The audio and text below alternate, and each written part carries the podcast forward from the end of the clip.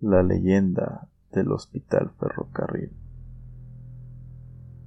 Actualmente es un inmueble de aspecto inglés ubicado en el barrio de Montecillo, en San Luis Potosí.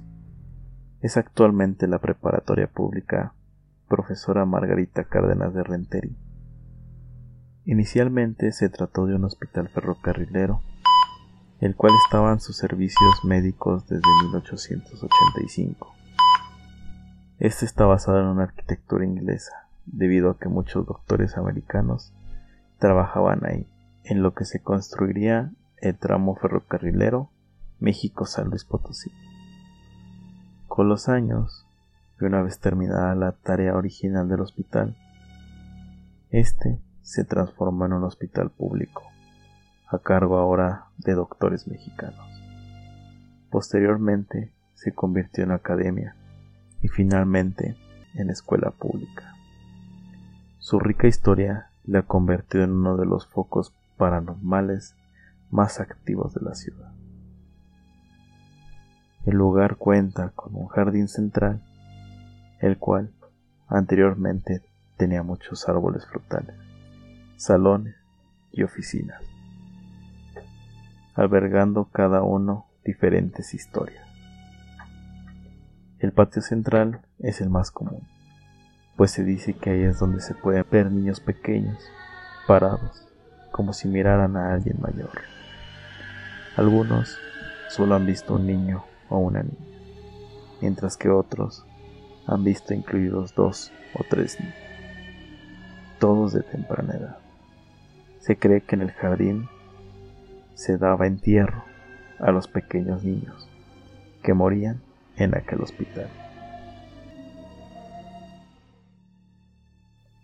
Otra aparición de niños es la de una pequeña, que dicen sus papás habían dejado el hospital para que se curara de una enfermedad.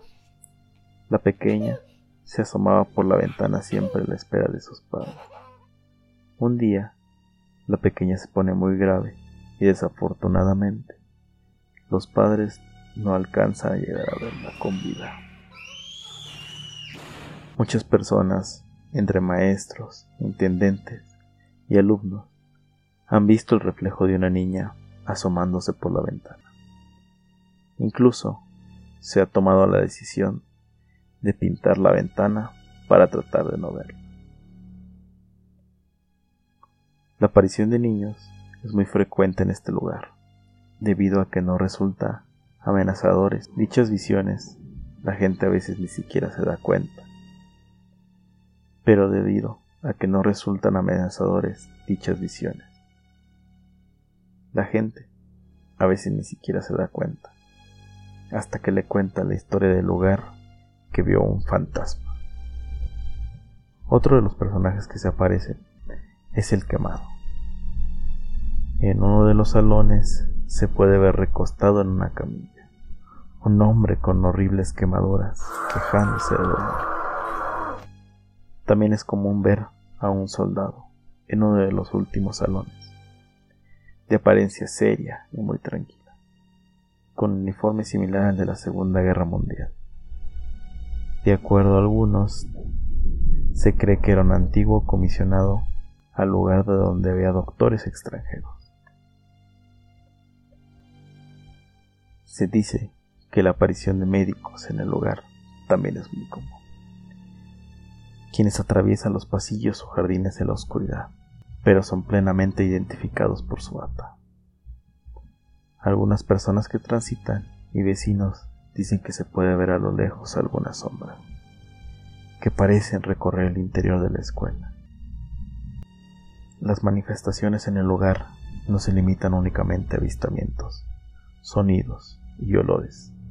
También se hacen presentes principalmente entre personas platicando o pasos, así como el olor aséptico característico de un hospital.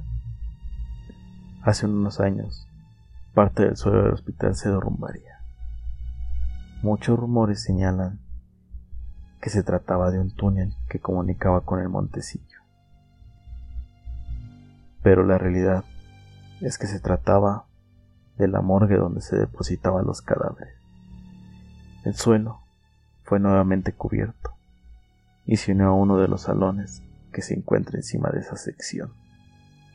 También, debido a la naturaleza de los accidentados, que podían provenir de cualquier parte del país, y algunos al sufrir lesiones terribles, probablemente hace imposible su identificación, o muchos pequeños que quedaron huérfanos en el hospital.